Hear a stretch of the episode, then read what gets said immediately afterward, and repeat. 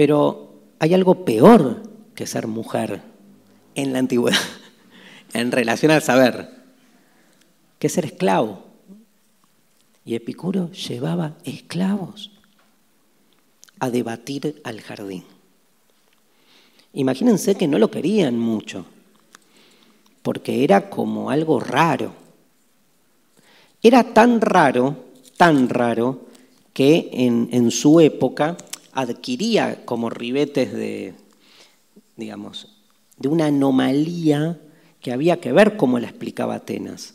A mí me interesa ese punto, y perdón que me demore un poco en esto, porque, digamos, sería algo parecido, habría que pensar, lo dejo abierto a que cada uno piense ejemplos, ¿no? Pero Epicuro era alguien que al no ser aceptado en sus prácticas, era puesto anómalamente en un lugar, en un lugar por el cual toda la comunidad ateniense naturalizaba ese lugar como un lugar este, incorrecto. Entonces, no es que era como para nosotros, como si nosotros dijéramos, ah, era un revolucionario que estaba afuera, no era el subcomandante Marcos en Chiapas, y el jardín era Chiapas. Era, no sé, como si nosotros viéramos a un, no sé, un personaje de la autoayuda, un personaje, un predicador.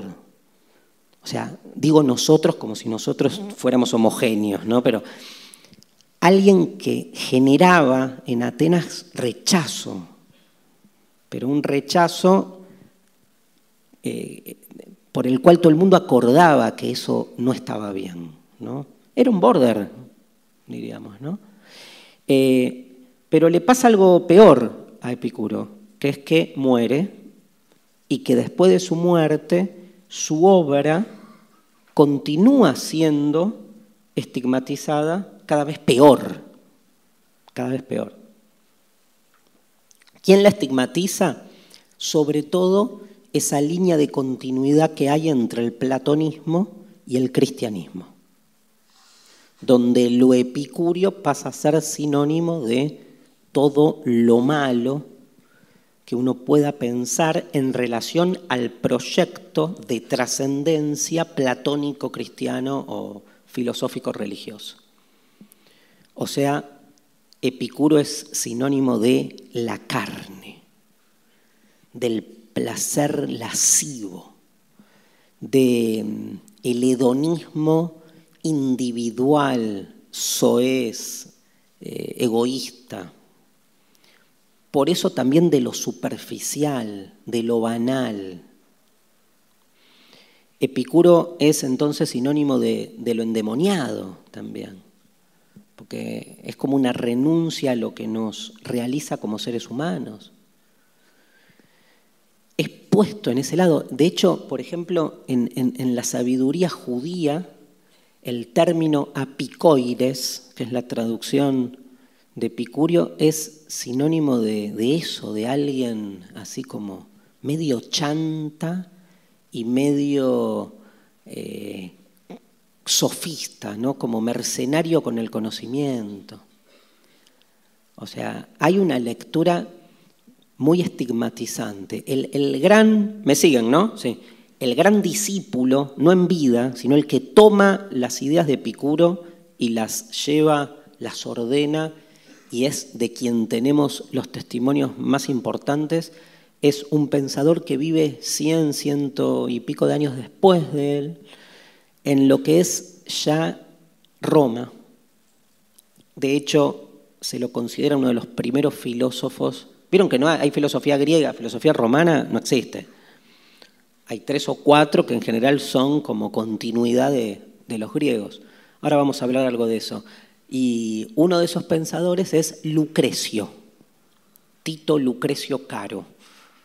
Lucrecio vive como si les dijese del, del, ay, la memoria, del 90 al 50 antes de Cristo, pero miento. Puede ser del 90 al 50 como puede ser del 70 al 30. Yo sé que a muchos esto se googlea en dos segundos. Pero bueno. Y Epicuro vive, como si les dijese, del 341 al 270. Ahí. Del 340 al 270. O sea, Lucrecio vive casi 200 años después, ¿no? Ciento y pico de años después. Lucrecio escribe un poema famosísimo llamado De Rerum Natura, en castellano, de la naturaleza de las cosas. Y es un manifiesto, un elogio epicuro. Entonces, gran parte de la teoría epicuria llega a nosotros a través de Lucrecio. Lucrecio es otro oscuro, otro que el sistema oficial platónico cristiano este, estigmatiza. Lucrecio, les recomiendo el capítulo sobre el amor, que es fascinante. Cuando Lucrecio dice, hace toda una elegía en contra del amor y a favor del placer sexual, emancipado del amor en búsqueda de la felicidad. El amor perturba y nos hace infelices, el placer sexual logra vencer esa perturbación, genera imperturbabilidad y al mismo tiempo placer y nos hace felices. Entonces, imagínense que para la iglesia era un horror esa línea, ¿no? Este, Epicuro-Lucrecio, era todo lo que necesitaba la iglesia construir como su otro para afirmar su propia identidad.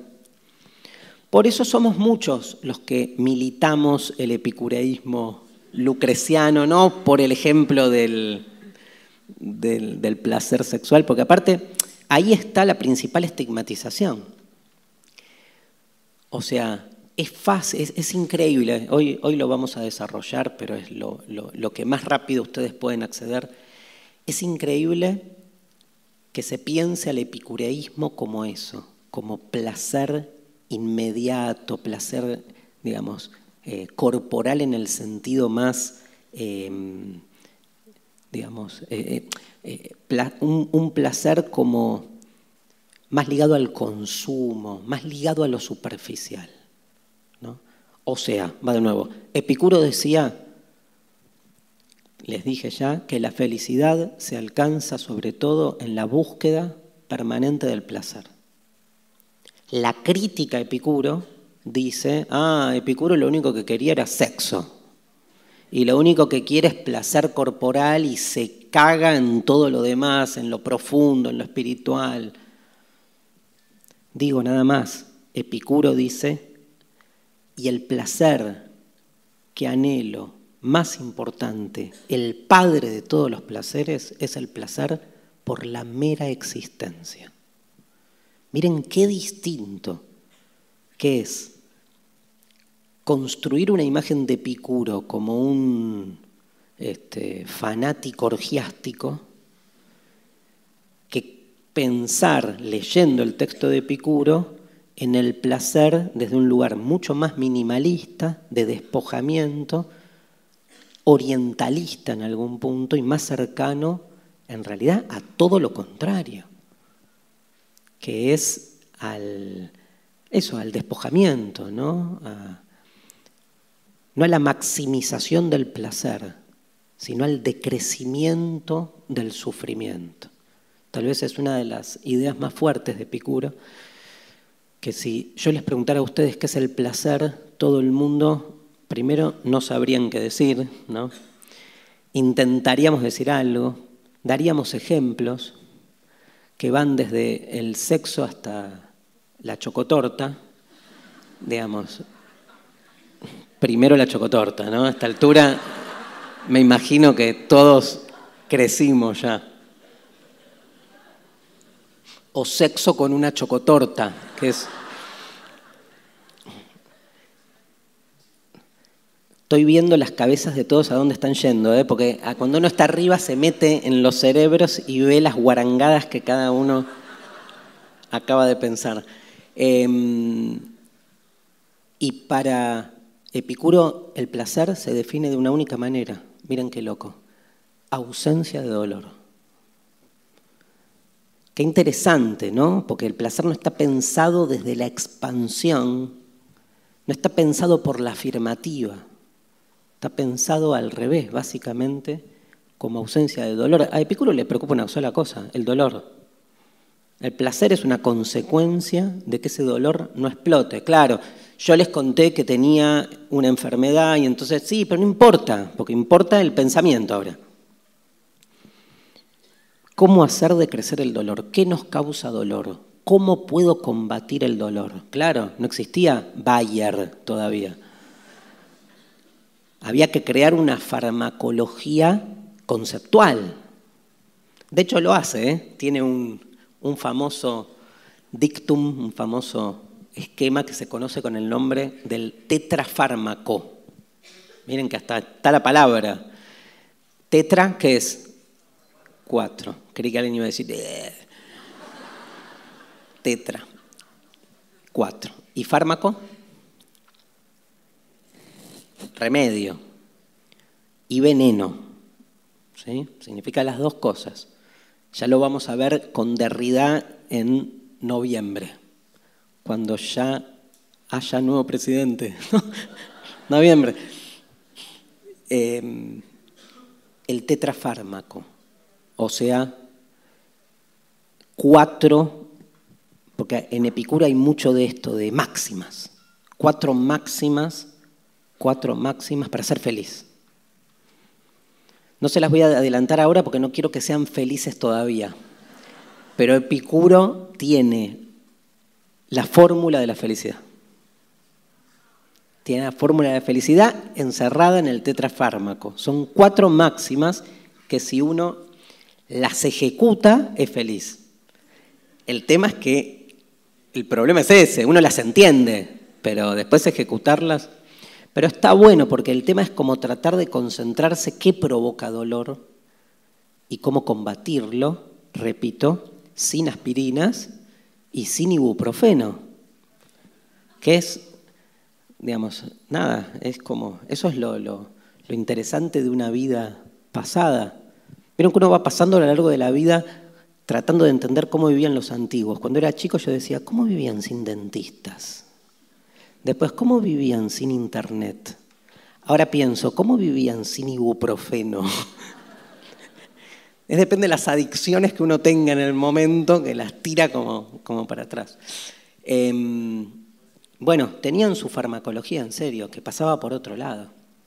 Y acá doy un dato, estoy abriendo muchas ventanas, empiezo a cerrar, pero acá doy un dato interesante, clave, como para entender la novedad de la filosofía de Epicuro.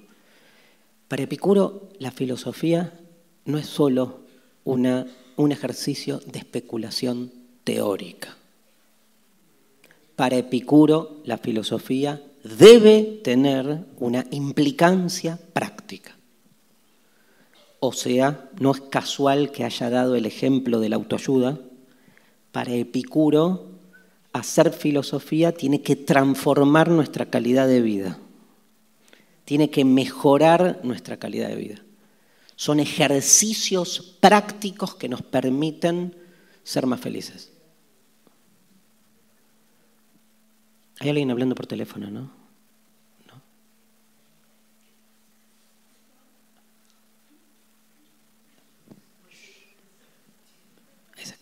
Bueno. ¿Sigo? ¿Estamos? Em, y esto es novedoso, porque es, y tiene que ver con cómo nosotros también utilizamos la palabra. Vieron que nosotros, si pensamos en la filosofía en sí misma como actitud teórica, decimos, ¿qué es la filosofía? Bueno, es una manera de pensar las cosas, pero también decimos de tal persona que tiene toda una filosofía de vida, y ahí entendemos filosofía de otra manera, como una cantidad de eh, prácticas que suponen, diríamos, casi una ideología, pero que está puesta en prácticas concretas que definen una manera de vivir. Pitágoras, por ejemplo, era vegetariano. Entonces, hay una filosofía teórica que parte de la idea de la transmigración de las almas, Pitágoras pensaba que las almas, cuando los cuerpos se morían, transmigraban por medio de la metempsicosis a otros seres, incluyendo los animales. Entonces, no puedo comer animales. porque el alma rota por distintos cuerpos, incluyendo los animales. Entonces hay toda una práctica. Pitágoras pensaba, doy otro ejemplo, digo, es lo mismo, ¿no? Pero ahora después voy a puntualizar en Epicuro. Pitágoras pensaba que para transmigrar, cuando llegaba la muerte, teníamos que tener el alma muy separada del cuerpo. Buenísimo, ¿no? Yo les preguntara, ¿cómo hago para separar el alma del cuerpo mucho, mucho, mucho, para que cuando llegue la muerte el alma esté como en Ezeiza, digamos, como... ¿Cómo separo el alma del cuerpo? ¿Saben qué decía Epicuro? Eh, Pitágoras? Estudiando matemática. Porque si estoy todo el tiempo pensando en ejercicios matemáticos, y sí, estoy con la cabeza alejada de lo concreto, de lo material. Entonces eran prácticas. Se juntaban y se dedicaban a hacer estas cosas. Estamos hablando de una época donde la filosofía tiene consecuencias en una dietética en una estética, en una erótica. O sea, tiene consecuencias prácticas porque el objetivo de la filosofía en la época de Epicuro empieza a cambiar. Ya no está la filosofía queriendo entender el origen del mundo. Ya pasó esa época. Ahora la filosofía, en la época de Epicuro, tiene un único objetivo, salvarnos, la salvación, o sea, la felicidad. Quiero decir, cambia el objetivo, de la, cambia la pregunta madre de la filosofía. Cuando nace la filosofía es, ¿cuál es el origen de todas las cosas? En la época de Platón, de Aristóteles, la filosofía se vuelve más una pregunta, si quieren, por, por, el, por cierto comportamiento ético, la pregunta es más, ¿qué es el hombre? Es más antropológica la pregunta. Al principio de la filosofía, la pregunta era más cosmológica. ¿Qué es el cosmos? ¿Qué es el orden? ¿Qué es el universo? En la época de Platón y Aristóteles la pregunta se vuelve más antropológica. ¿Qué es el hombre? Acá la pregunta se vuelve y les tiro una palabrita nueva, se vuelve más soteriológica. Ah, los maté con esa, ¿no? ¿Alguien sabe qué es? Carlos Salvador Vilardo. Salvador. Es un término soteriológico, tiene que ver con eso, con, como dice muy bien el joven, con el ámbito de la salvación el cristianismo tiene toda una soteriología, que son todas las prácticas que tenemos que hacer para salvarnos. Lo soteriológico está puesto en esto. Toda la filosofía epicúrea está pensada en darnos la receta para salvarnos. Pero esa salvación, y esta es la novedad epicúrea, no es en el más allá, es acá. Y eso también lo vuelve extraño recetas para el buen vivir, con toda una filosofía, digamos, que la sostiene, que la fundamenta, que la legitima. Lo último que digo en relación a esto, y, y seguimos para adelante, a lo largo de la historia, entonces, Epicurio terminó siendo sinónimo de hedonismo, pero entendiendo el hedonismo en su sentido más superficial, más banal, más evanescente. O sea, se ha estigmatizado a Epicuro y se lo ha considerado y se lo ha leído mal, básicamente. Obviamente cada uno, como dije antes, lee lo que quiere como quiere. El tema es cuando esa lectura genera estigmatización. Y esa estigmatización muchas veces confronta con otras posibles interpretaciones. Por eso está buenísimo volver sobre los textos de Epicuro como para ver un poco qué es lo que él realmente dijo y si hay o no cuáles son los límites de esas interpretaciones. Epicuro se dice que escribió más o menos 300 rollos, que sería lo equivalente a 300 libros. Permanecen de los originales, así, a partir de las transcripciones de los escribas y citas, cinco. De los 300 permanecen cinco. Pero lo tenemos a Lucrecio, que en su obra le dedica una gran parte de, son seis grandes capítulos los que escribe Lucrecio en De Rerum Natura, le dedica gran parte como a recuperar la figura de su maestro.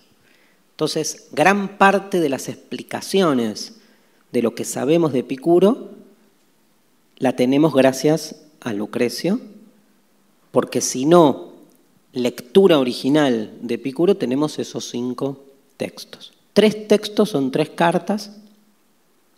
Si quieren leer algo, les recomiendo la carta a Meneceo, Meneceo con C, No me acuerdo si era su sobrino o su hijo o algo por el estilo, donde aparece toda la, el desarrollo de su ética. Epicuro tiene toda, como se habrán dado cuenta, una propuesta ética, fuertemente soteriológica, pero ética. Y después tiene dos libros de máximas, de, sentencias, casi como de aforismos, digamos.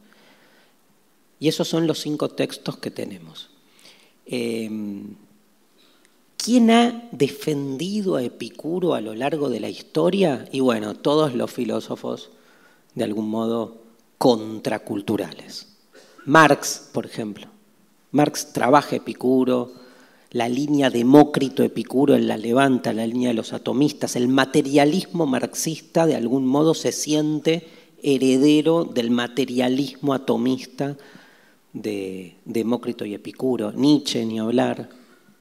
Y simplemente como dato anecdótico, en estos tiempos Epicuro está muy, muy trabajado, muy estudiado y muy eh, elaborado, como les decía al principio, en sus consecuencias contemporáneas.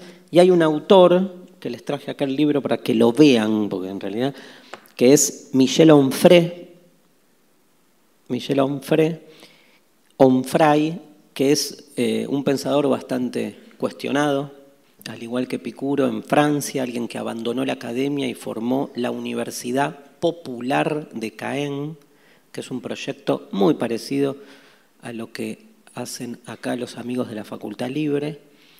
Onfré emprendió un proyecto intelectual fascinante que es escribir una contrahistoria de la filosofía, donde ya van cinco tomos donde va contando qué pensaban todos aquellos filósofos que la tradición oculta.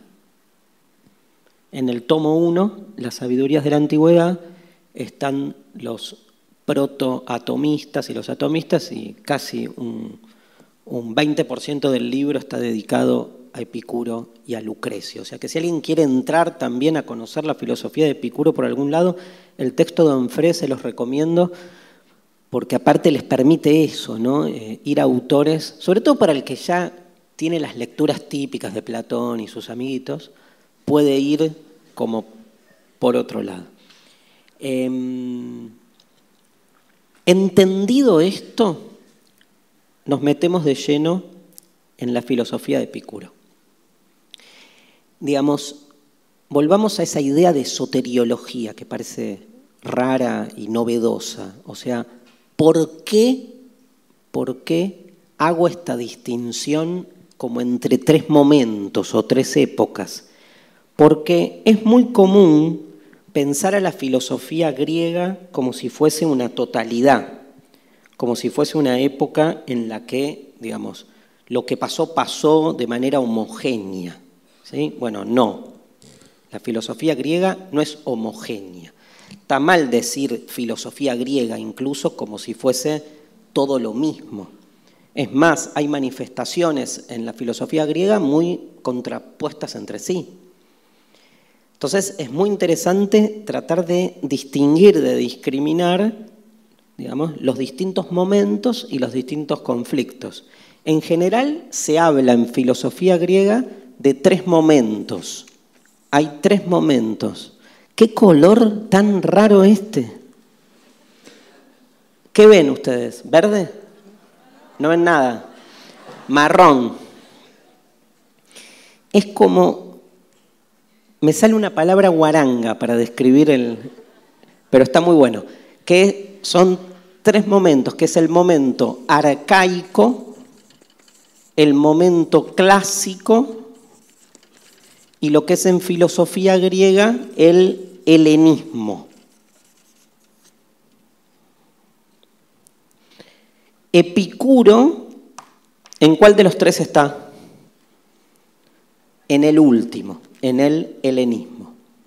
Es más, es uno de los que inaugura el helenismo. La preocupación del periodo arcaico, les voy a dar fechas, el periodo arcaico se inicia con el origen de la filosofía. Se suele pensar que la filosofía se originó, según dice el pensador, según recupera y relata el pensador argentino Néstor Cordero, un gran especialista en filosofía antigua, la filosofía nace el 26 de mayo del 585 a.C. a las 3.24 de la tarde. Queda re poco para un nuevo aniversario.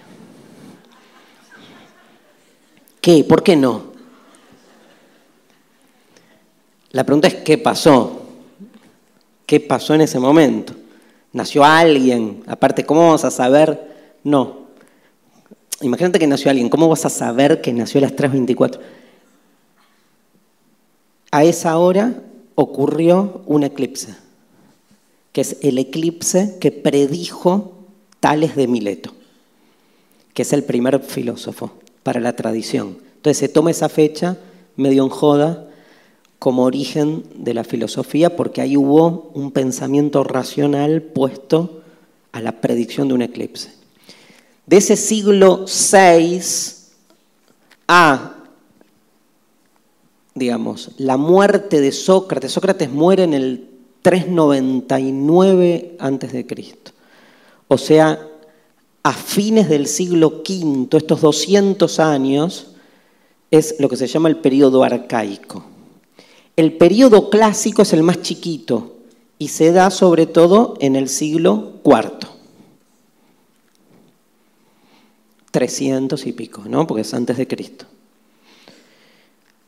Y sobre finales del siglo IV, bien finales del IV, con un hecho sintomático que es la muerte de Alejandro Magno, año 323, de ahí en adelante va el helenismo, que llega hasta Roma. Helenismo es lo que hay, filosóficamente hablando, cuando Grecia desemboca en Roma. El periodo arcaico, repito lo que dije antes, lo podemos caracterizar, yo se los hago así bien sistemático para que después lo, analicen. Es un periodo que se lo, se lo conoce con el nombre de cosmológico, porque la preocupación está puesta en el cosmos. O sea, la pregunta de los arcaicos es, ¿cuál es el principio de todas las cosas? Unos dicen el agua, otros el aire, otros el fuego, otros el cambio, otros los números. Empiezan a pelearse. El periodo clásico es un periodo más antropológico, está más puesto en entender qué es el ser humano. Y acá viene lo interesante, que es el helenismo, surge casi como un tiempo Voy a decir lo que no hay que decir, porque así se entiende. Y después lo, después reculamos, después volvemos para atrás. Pero el momento helenista es un momento fruto de una decadencia. Sea, la muerte de Alejandro fragmenta el imperio. Y entonces hay una sensación de crisis profunda puesta en una fragmentación política, moral, que va generando escuelas diferentes, hoy las llamaríamos sectas, que se juntan a proponer prácticas de vida concretas para salvarse. porque se viene la hecatombe. O sea, la sensación que hay en ese siglo 3, 2, 1 es la sensación, una sensación apocalíptica, provocada después de la muerte de Alejandro, por un lado por la fragmentación y por otro lado por el incipiente comercio y mixtura de culturas que empiezan a cruzarse de manera inédita. Entonces, todos estos grupos filosóficos helénicos proponen recetas para la felicidad, recetas para la salvación. Entreverán, se habrán dado cuenta muchos de ustedes, que de acá surge qué movimiento? Siglo I, el cristianismo. En esta mezcla que la filosofía helénica va a generar con el mundo de Jerusalén, porque Grecia y Roma llegan a lo que es Medio Oriente, y de esa simbiosis nace el cristianismo. O sea que el cristianismo uno lo puede leer incluso fuertemente sesgado por el pensamiento helénico, un pensamiento soteriológico que busca la felicidad, normativo, fuertemente ético. Y el cristianismo tiene muchos elementos eh, griegos. ¿Cuáles son los movimientos helénicos más famosos? Eh, arcaicos son los que se llaman los pensadores presocráticos. 90 más o menos, no se los voy a dictar los 90 porque son muchos. Los más conocidos serían Heráclito, bueno, Tales, Parménides, Pitágoras, mi amigo personal Empédocles, un interesante pensador que se suicida arrojándose un volcán, tipo un amigo, digamos. Eh, clásico, el periodo clásico son los tres grandes, ¿no? Sócrates, Platón, Aristóteles da spa, ¿no? El spa. Eh, uno maestro del otro. Aristóteles, saben ustedes, fue maestro de Alejandro Magno. Alejandro llega a Atenas, consolida el imperio griego, llega a la India. En la India va con algunos de los pensadores y cuando Alejandro muere se provoca esta nueva etapa llamada helénica, que es básicamente soteriológica. ¿Quiénes son los movimientos más famosos del helenismo? Esto sí los dicto. Uno, el cinismo. Y no había Twitter, ¿eh? Ya existía el cinismo y no había Twitter. Otro movimiento que Onfré trabaja mucho. ¿Quién es el pensador cínico más conocido? Diógenes. Diógenes, aquel linchera que vivía desnudo adentro de un barril y que Alejandro cuando llega y pregunta quién es el sabio más grande de Atenas, los atenienses para cargarlo, porque no lo querían Alejandro, ¿no? Alejandro era de Macedonia, que llega a unir a Atenas con el resto del mundo griego. Macedonia para un ateniense era como Jujuy para un porteño. Entonces llega el jujeño, Alejandro, y le dicen, ¿a quién buscas? Al sabio más grande de Atenas. Es Diógenes, le dicen. ¿Y dónde está? Vive ahí a la vuelta de la esquina. Y Alejandro llega y está Diógenes, que era como el chavo del ocho, imagínenselo, adentro de un barril, desnudo, porque Diógenes decía que había que volver a recuperar lo animal de lo humano. Entonces andaba en bolas, defecaba en público, decía malas palabras, o sea, era la ruptura con las malas costumbres, vivía como un perro. De ahí viene perro en griego, esquinos, de ahí viene cinismo. La palabra cinismo tiene su origen en esto, en vivir como un perro. Después el término nosotros lo resignificamos, pero tiene algo de ser un perro, ¿no? Porque el cínico es malo, es jodido, ¿no? Pero se fue a otro lado el término. En esa época era... Entonces llega, esta, esta metáfora la conocen, ¿no? Llega, muy famosa, llega Alejandro y lo ve a Diógenes adentro del barril ahí tirada. Le dice, Diógenes, me han dicho que tú eres el sabio. Alejandro un dulce, ¿no? Eres el sabio más grande de, de Atenas, pedime lo que quieras porque yo vengo a levantar a los sabios, los pongo arriba. Y Diógenes lo mira y le dice, te voy a pedir una sola cosa, que te corras porque me estás tapando el sol. Tremendo. Entonces los soldados querían atraparlo y, y matarlo y Alejandro dice, no. O sea, como que le, le, le celebró su jiponada, ¿no? Porque fue básicamente eso, pero como que fue interesante la respuesta, ¿no? El cinismo. El segundo movimiento fundamental de esa época es el escepticismo. SC, perdón que los trate como a mis alumnos de la facultad, pero bueno, tengo alumnos universitarios que escriben mal. Escepticismo. Sobre todo un pensador, el más famoso es Pirrón. Pirrón el escéptico. Pirrón viaja con Alejandro y con Anaxarco, no importa, viajan a la India. Y entonces cuando llegan a la India eh, se hace un debate entre los sabios griegos y los sabios hindúes. El sabio de la India se llamaba Calano y este, contra Pirrón. Entonces, bueno, debatamos. Tipo, en ese momento, en esa época, como eso era la diversión, ¿no? Era como el intratables de la época, digamos. Discutían política, filosofía. Entonces, eh, ¿y de qué, discutimos? Entonces tiran el tema, ¿qué es el dolor? Entonces Pirrón dice, bueno, el dolor es, y empieza según Platón, según Aristóteles.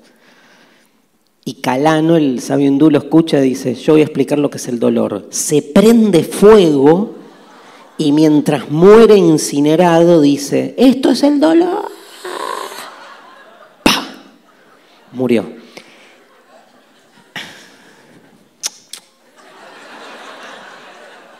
Lo leí. bueno, no. Lo leí así. ¿Qué hace Pirrón? queda mudo y deja de hablar. Entonces vuelve a Grecia, deja de hablar casi como un principio, o sea, todo lo que digo se hace cargo, ¿no? Eh, está lejos de explicar cualquier cosa, porque en definitiva, más allá del kamikaze eh, eh, de Calano, que se incinera para mostrar que en realidad, si querés explicar lo que es el dolor, no hables. Porque es esa la idea muy oriental, ¿no? Tipo, sacar el pensamiento, percibilo, sentilo.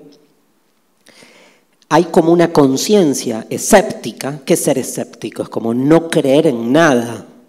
En este caso es no creer que la palabra y el pensamiento pueden brindarnos un acceso verdadero a las cosas. Entonces Pierrón queda mudo hasta que muere, porque decide militantemente provocar esto, dejar de hablar. Cuentan que los alumnos seguían yendo a su casa a tomar clases y que él no hacía nada, se quedaba así. Y que a lo sumo señalaba con un dedo. Nada, eso es Pierrón, el escepticismo. Fíjense con lo poco que, alguno puede saber, más o menos, Platón, Aristóteles, es otra época esta. Yo diría radicalizada, ¿no? Como exagerada. El helenismo es, para el que estudia filosofía, cuando llega a estos autores, es fascinante, porque es todo exagerado.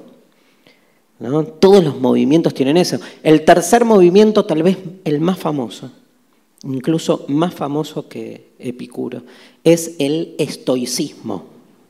con C, estoicos.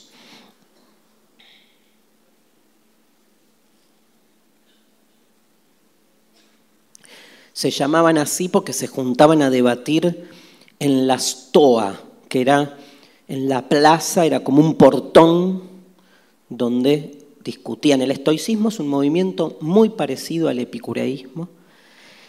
Eh, comparten muchas de las máximas, muchas de las ideas, pero bueno, divergen en otras. Básicamente también parten de la idea de hacer de la filosofía un mecanismo para alcanzar la felicidad.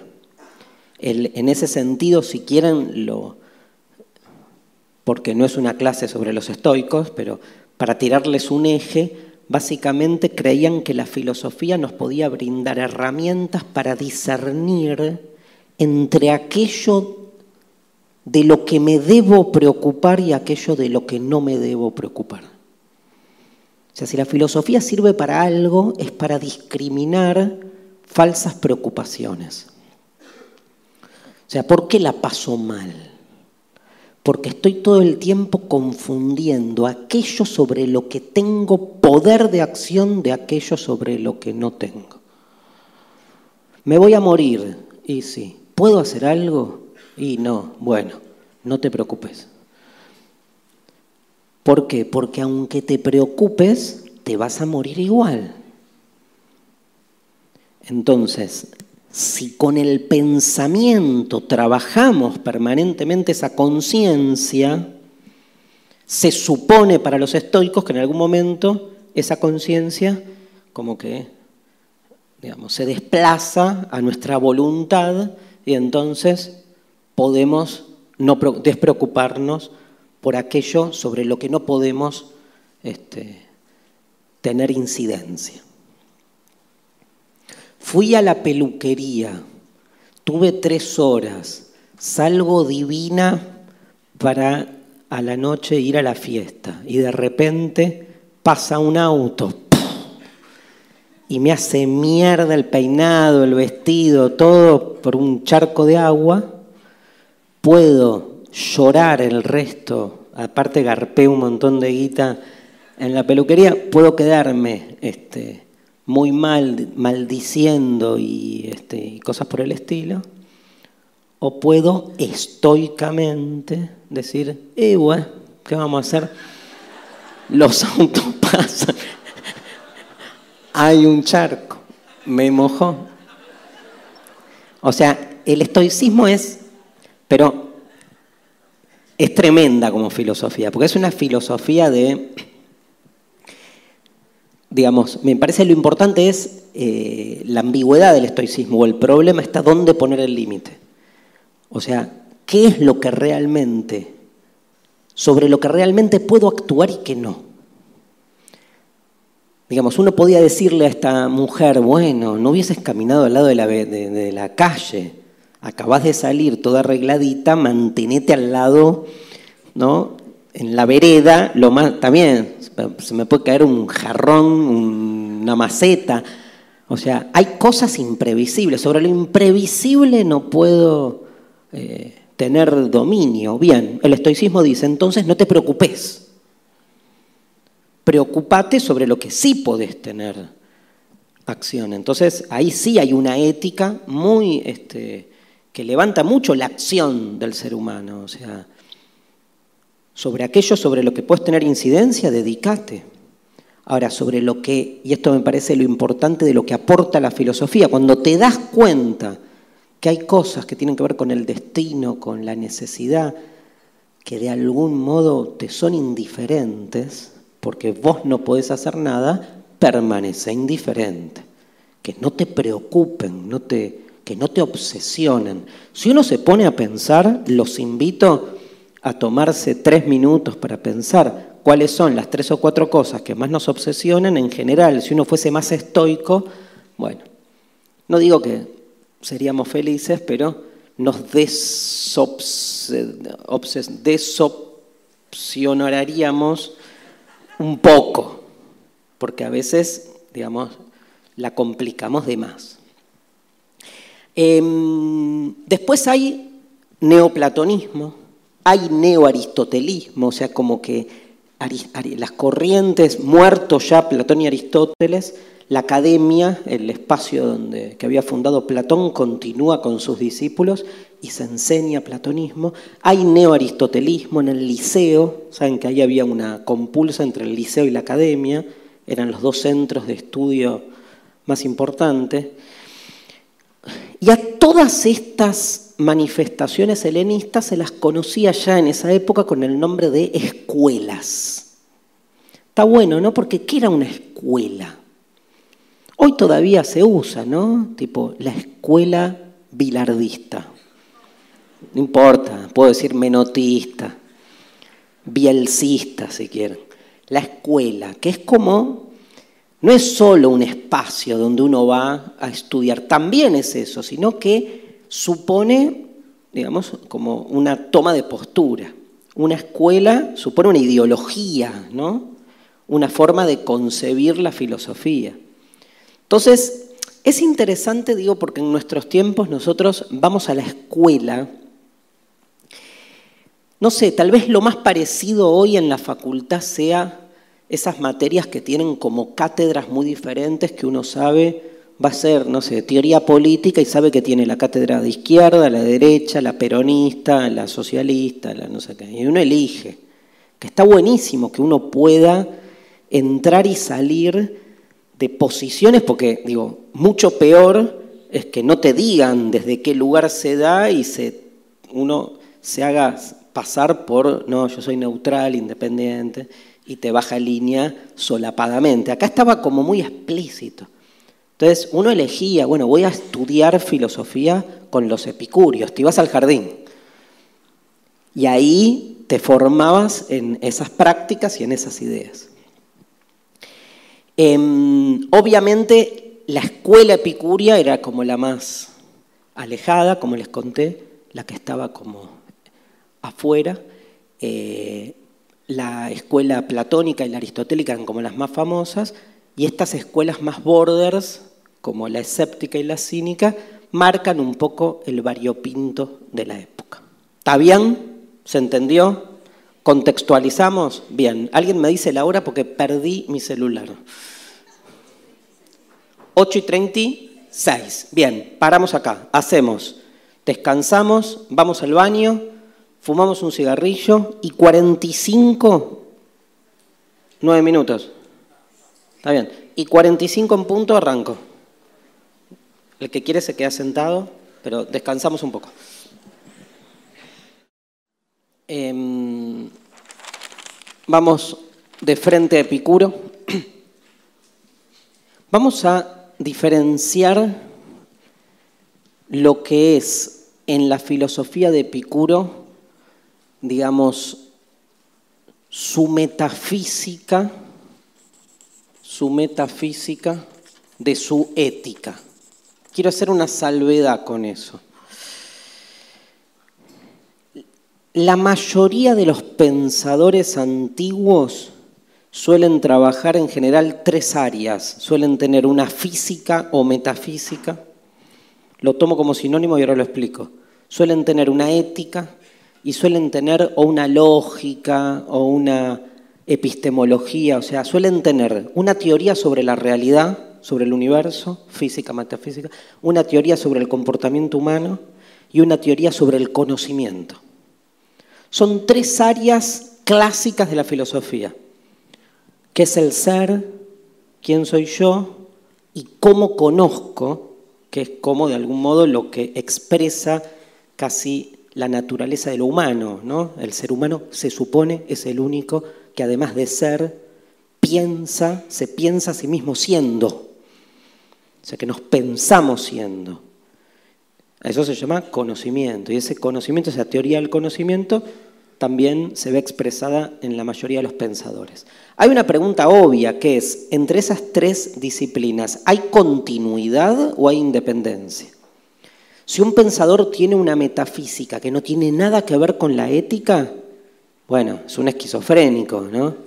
Tiene como un, hay un problemita ahí, porque en realidad se supone que un pensamiento sistemático parte de una totalidad.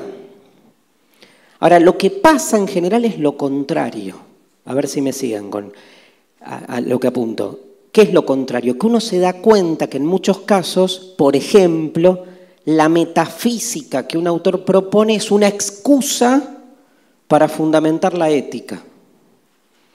Por ejemplo, a Epicuro le importa la ética. Ahora, necesita hacer una explicación sobre el universo para que esa ética se la banque más, tenga más fundamentos, tenga más argumentos. En todos los helenistas es obvio que la preocupación es ética. ¿Cómo alcanzo la felicidad? Es una pregunta ética. La palabra ética en filosofía no es como la usamos nosotros en el lenguaje cotidiano, ¿no? Ética, moral, eh, ese uso, digamos, que supone ya una concepción, ¿no? La otra vez, ayer, anteayer, este, leía una carta de una política argentina diciendo asco moral, ¿no? Donde ya está suponiendo una, una concepción del bien ahí. O sea, nosotros decimos ético y ya suponemos que hay una forma particular de ser ético. En filosofía, ética es la reflexión sobre la concepción del bien. O sea, cuando nos pensamos a nosotros mismos actuando y operando sobre el otro, ahí hay ética, porque supone una valoración del otro y de esa acción, acción que siempre tiene consecuencias sobre tu pareja, tu hijo, tu compatriota, lo que sea. Entonces, el camino hacia la felicidad supone una concepción del bien que implica un otro. Epicuro, como la mayoría de los pensadores, tiene una ética. Ahora, también esa ética se ve acompañada por una metafísica que, repito, la, eh, la valida, ¿no? le da más sostén. Paréntesis. En el caso de Platón es más discutible, porque en Platón su ética tiene mucha fuerza, pero su metafísica también. Entonces uno no sabe qué está al servicio de qué. Es como más difícil. En Epicuro es obvio que la metafísica está al servicio de la ética. En Platón es más polémico, porque son dos teorías que autónomamente tienen mucha fuerza. La teoría de las ideas de Platón y toda la teoría del comportamiento humano. Incluso la palabra bien en Platón suele hacer convergir la metafísica y la ética, porque el bien, como figura de la ética, en Platón también es una figura metafísica, porque el mundo perfecto del que, según Platón, este mundo es una copia, está regido por la idea del bien. Muy interesante ver cómo se van desplegando las distintas esferas en los pensadores. Bueno, la metafísica epicúrea es, perdón que lo diga así, subversiva, revolucionaria. Es interesantísimo lo que él propone. A tal punto que digan que uno, digamos, tiene que parecer más o menos cuerdo, pero después de dos copas de vino, si me preguntaran cómo es para vos el mundo, yo digo esto. Obvio que no resiste medio microscopio. Pero bueno, después de dos de vino, los microscopios empiezan como a, a pulular un poco. ¿Qué significa metafísica y por qué dije recién casi como sinónimo metafísica y física? A ver, para el, para el que nunca reconoció estos términos, Física viene de physis, término griego, physis, que la traducción, digamos, más eh, literal al castellano sería naturaleza. O sea que la palabra física, que la usamos mucho, en realidad es una traducción de la palabra naturaleza. Del latín natura, Natura en latín es naturaleza. Digo como dato, que por ahí no le importa a nadie, pero para, que la, para la filosofía fundamental, la, terminación de physis es una terminación activa. O sea, cuando uno ve physis, piensa la naturaleza como algo dinámico.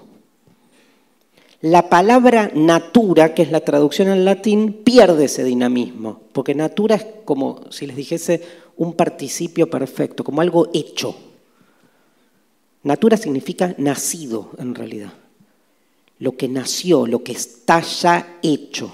Miren cómo cambia la concepción de la naturaleza. Para los griegos es casi un mundo encantado en algún punto que está en permanente transformación dinámica.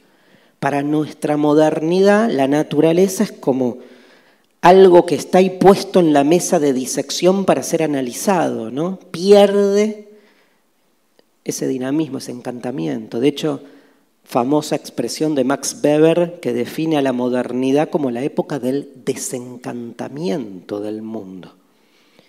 Ese desencantamiento, por un lado, es liberador, por otro lado, es frío, ¿no?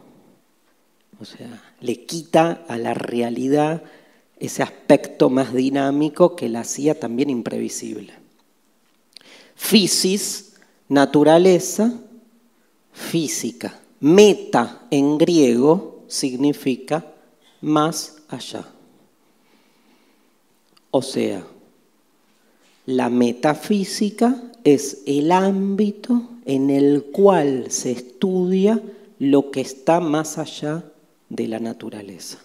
Pregunta que nos vamos a hacer la clase que viene con Espinosa. Y le preguntamos a Espinosa, o nos pregunta Espinosa, ¿cómo puede haber algo más allá de la naturaleza si la naturaleza es todo lo que hay? La metafísica comienza en esa pregunta. ¿Hay algo más allá de la naturaleza?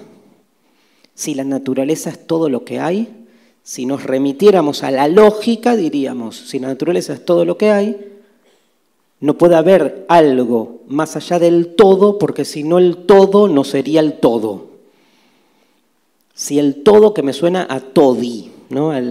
si el todo es todo, no hay algo más allá del todo.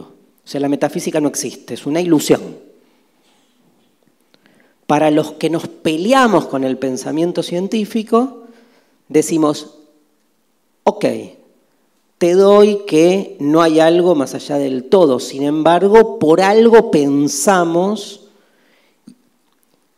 y de algún modo hay un impulso a pensar que todo lo que pensamos sobre la naturaleza tiene un límite.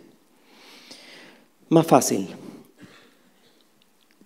No pensemos la metafísica, tipo, cuando hablamos de metafísica, más allá de las interpretaciones que hay corriendo, ¿no? No pensemos la metafísica como duendes o hadas. No, eso es bien físico, porque es bien una creación de la naturaleza psíquica del ser humano. Piensen en la metafísica, háganme caso, que se les abre otra ahí, como un género más como una forma de escribir sobre determinadas cosas. O sea, cuando nos preguntamos, por ejemplo, ¿la nada es algo? Estamos haciendo metafísica. Y esa es una pregunta válida. Es una pregunta que casi resolvemos con la mente, ¿no? O sea, ¿Para qué voy a comprobar si la nada es algo? ¿Dónde? No, no. No es que tengo en la experiencia la posibilidad de hacer una comprobación empírica. Es metafísica, porque es filosofía, ¿no? Para mí la filosofía originariamente es eso, la pregunta por el ser es una pregunta metafísica. ¿Se entiende? Entonces, ¿qué pasa cuando, esto es clave, cuando los griegos hacen física, y explican cómo es la estructura de la naturaleza, hacen metafísica. ¿Por qué? Porque para los parámetros de la física moderna, todo lo que ellos dicen sobre la estructura elemental de la naturaleza no se sostiene. Aristóteles dice que todos los cuerpos están constituidos por cuatro elementos, agua, aire, tierra y fuego. De acuerdo a la, composición que se genera con la presencia de los cuatro elementos, los cuerpos son más sólidos o menos sólidos. Yo tengo un 70% de tierra, un 20% de fuego, un 5% de agua y un 5% de aire. Esa composición da Darío. Si me saco un 1% de agua y le pongo un 1% de aire y tengo 6 y 4, 70 y 20, no soy más Darío, soy una vaca. Porque la proporcionalidad de, los, de la composición de los elementos, lo cuantitativo genera diferencia cualitativa.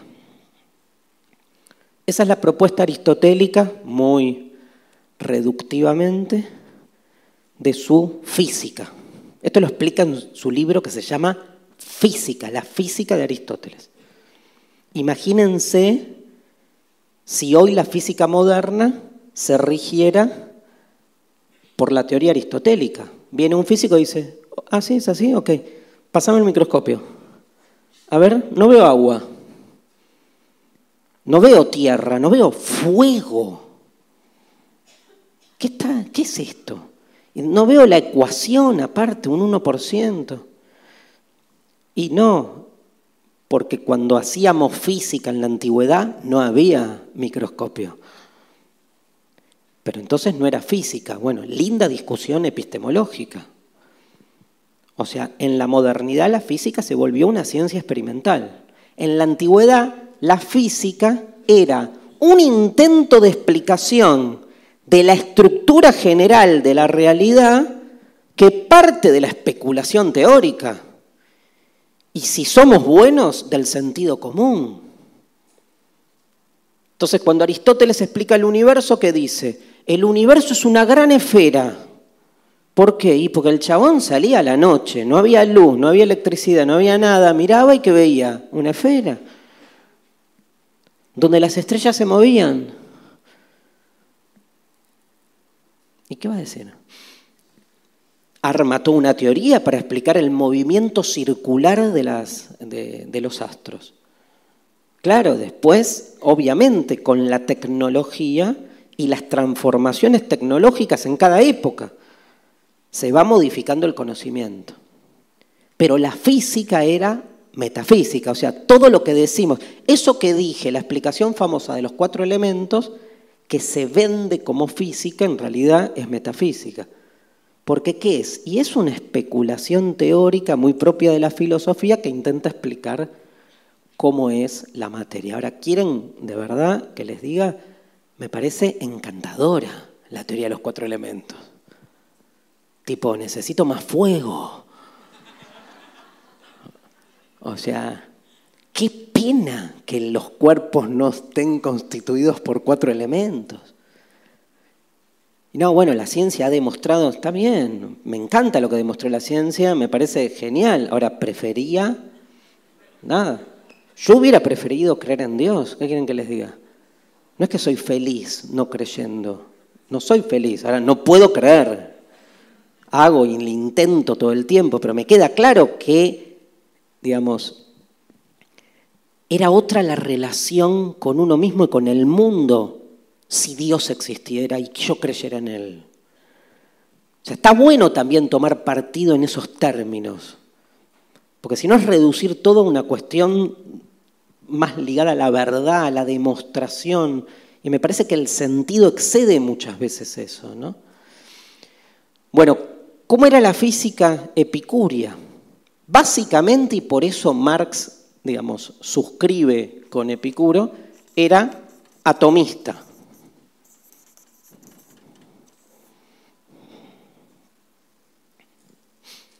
El atomismo es una teoría que inaugura Demócrito, otro autor, Demócrito de Abdera, coetáneo de, Platón, Demócrito había propuesto la teoría atomista. O sea, ante la pregunta ¿cuál es el origen de todas las cosas? Mientras Aristóteles habla de los cuatro elementos y Platón dice que en realidad todas las cosas que vemos en este mundo sensible son copias de ideas perfectas o modelos arquetipos, arquetípicos que están en otro mundo perfecto e ideal? Demócrito, increíble, dice, no, me encanta lo de la tierra, el agua, el aire y el fuego. Pero esos cuatro elementos, a su vez, están constituidos por un elemento invisible, indivisible, ultra pequeño, que son los átomos. La teoría atomista es la que hoy ha vencido. No tiene nada que ver con el atomismo de Demócrito, que es un invento de su mente, pero hay una matriz que permanece. O sea, es muy interesante que se le haya ocurrido esto. En el mundo de Sofía, libro que han leído, algunos sí, en, ese intento pedagógico porque Sofía entienda de qué se trata, le comparan el atomismo de Demócrito con los Lego. Y entonces, digamos, lo que de ese modo lo que se piensa es que todos los cuerpos van siendo como construidos por los átomos, que son partículas muy pequeñas que se van juntando entre sí constituyendo los distintos cuerpos. O sea, es como intentar reducir materialmente el mundo a su última expresión. Tenemos un gran problema ahí, que es el problema del infinito. Yo reduzco, reduzco, reduzco, reduzco, reduzco, reduzco, o sea, como la mamushka, ¿no? Voy yendo dentro, dentro, dentro, dentro. Llego al Lego. Ahora, ¿por qué la pieza del Lego no está constituida por piecitas de Lego más chicas?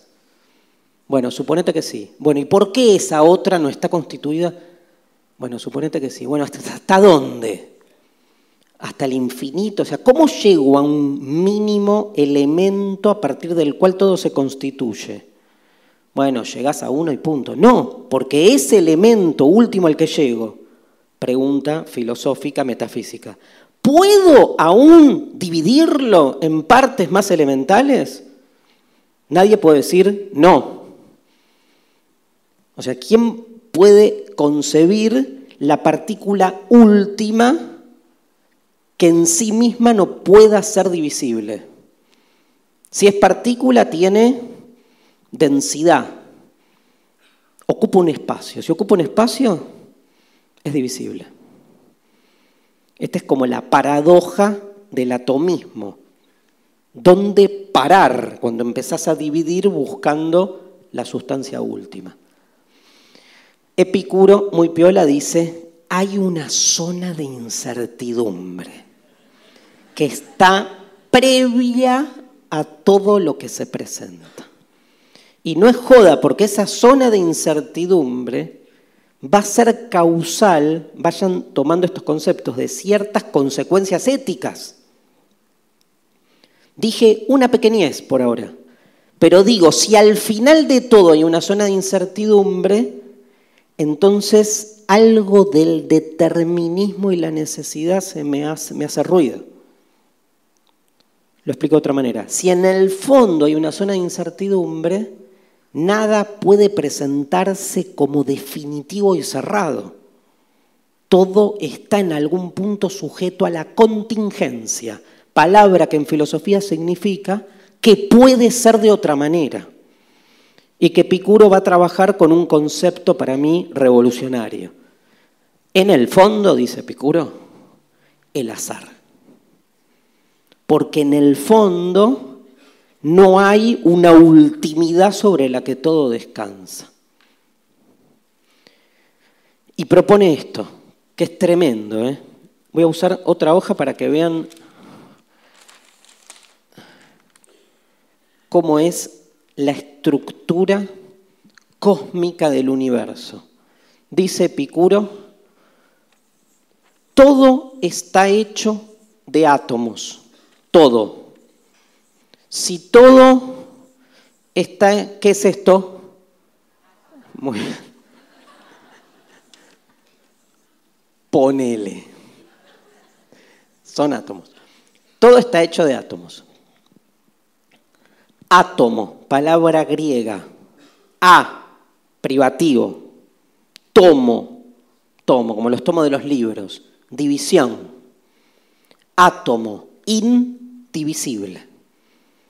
Individuo. Cuando yo digo, ay, soy un individuo, en griego es soy un átomo. Átomo vendría a ser la partícula que por ser última es indivisible.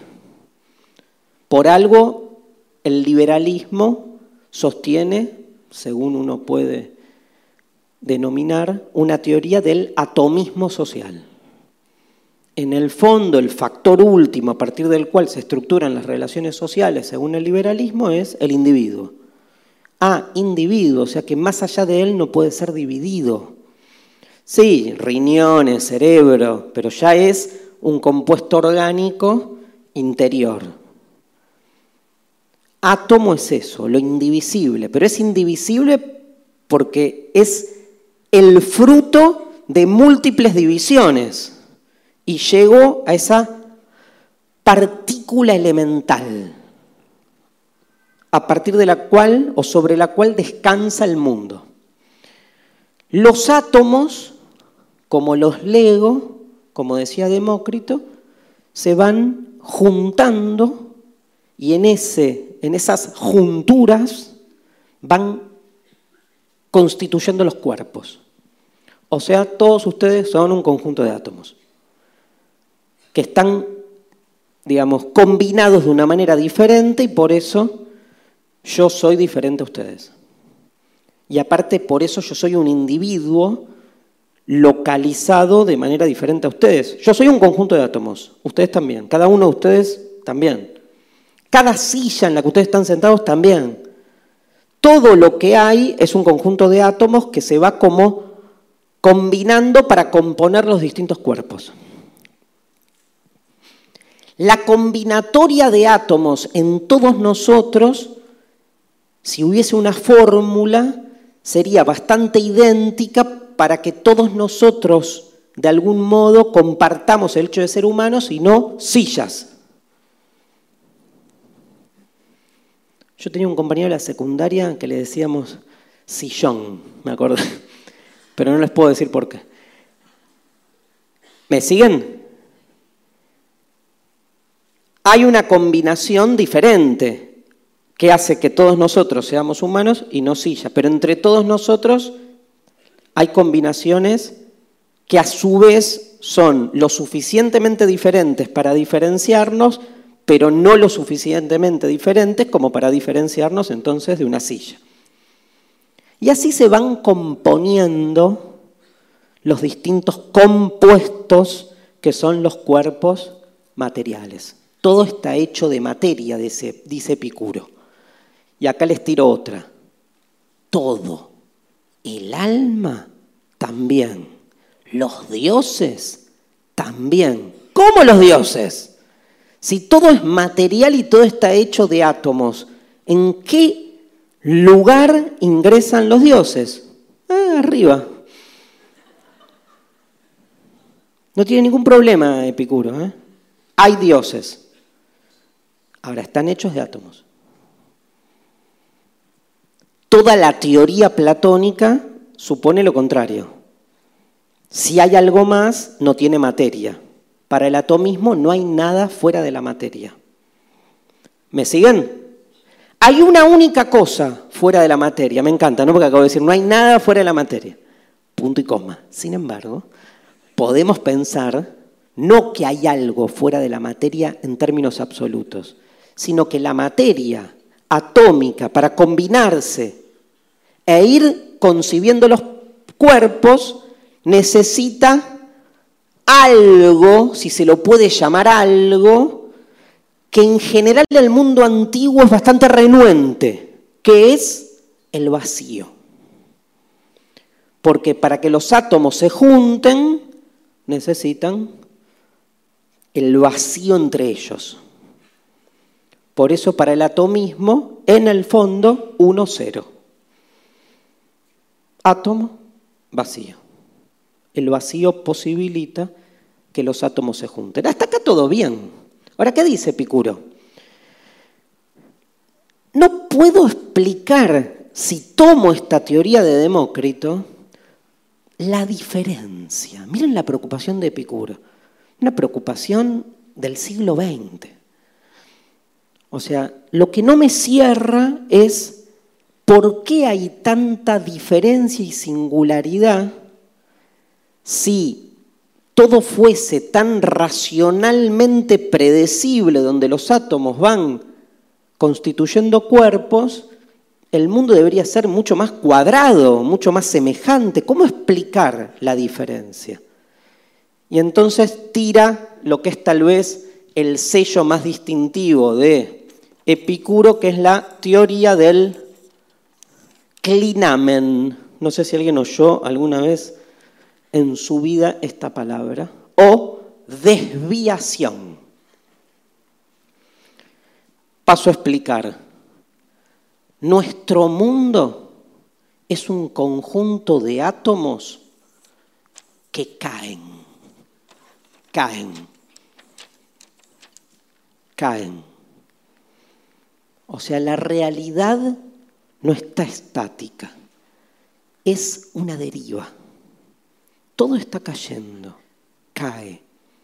No cae abajo, ¿sí? Cae metafísicamente hablando, en una especie de ciclo donde los átomos caen.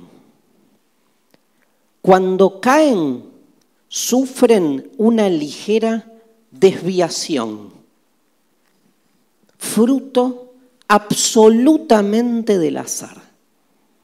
No hay manera de prevenirlo, de predecirlo, de planificarlo. Es propio del átomo cuando cae el desvío. Ese desvío absolutamente azaroso hace que este átomo, como ven acá, se haya juntado con estos tres. Se provoca un choque entre átomos y de acá surge la mesa. O sea, ¿por qué hay una mesa? Porque la caída cósmica de los átomos, con sus desviaciones, hizo que en un momento determinado del tiempo, una multitud de átomos desviados choquen. Cuando chocan, casi como un acto creativo, creacional, el choque entre los átomos da la mesa, da la luz, da a cualquiera de ustedes.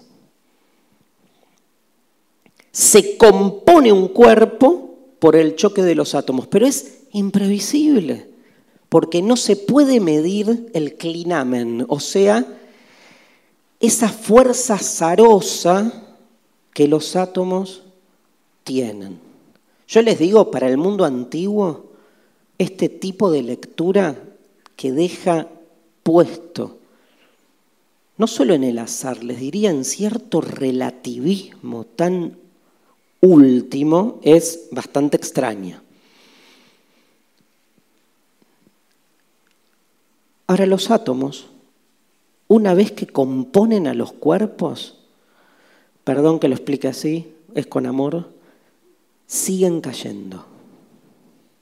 O sea que todos nosotros, que somos un conjunto de átomos, tenemos en nuestro interior esa fuerza, esa inercia de los átomos que es querer seguir su camino natural, que es el de la caída.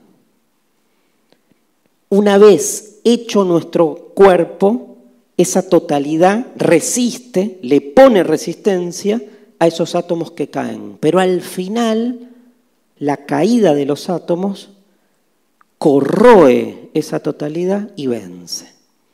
O sea que en algún momento nuestro cuerpo se desintegra. ¿Por qué? Porque el átomo está ahí rompiendo, rompiendo, resquebrajando nuestro ser para seguir cayendo. Es su destino natural, caer. Paró de caer cuando de pedo, o sea, por azar, constituyó un cuerpo, pero siguió queriendo caer. Cuando logra volver a su caída, Eso el ser humano llama la muerte. Esa dilución de esa totalidad provocada genera el natural, la natural deriva de los átomos. ¿Se entendió? Esta es la forma que tiene Epicuro de explicar la constitución última de la materia. Yo les hago una pregunta. Si esta es la metafísica, si así es el mundo, ¿qué tipo de ética preveemos que Epicuro puede proponer? ¿Una ética normativa? ¿Una ética determinista? ¿Una ética, digamos, dogmática? Y no. Uno prevé que hay un lugar diferente para los grandes tópicos de la ética, la libertad, el azar, el placer, el cuerpo, empiezan a tener otra consistencia. En ese sentido, y pasando a la ética, dice Epicuro que, y esto tal vez es lo más difícil siempre de comprender, dice Epicuro que el ser humano busca denodadamente el bien y que el bien para Epicuro es lo que nos brinda placer.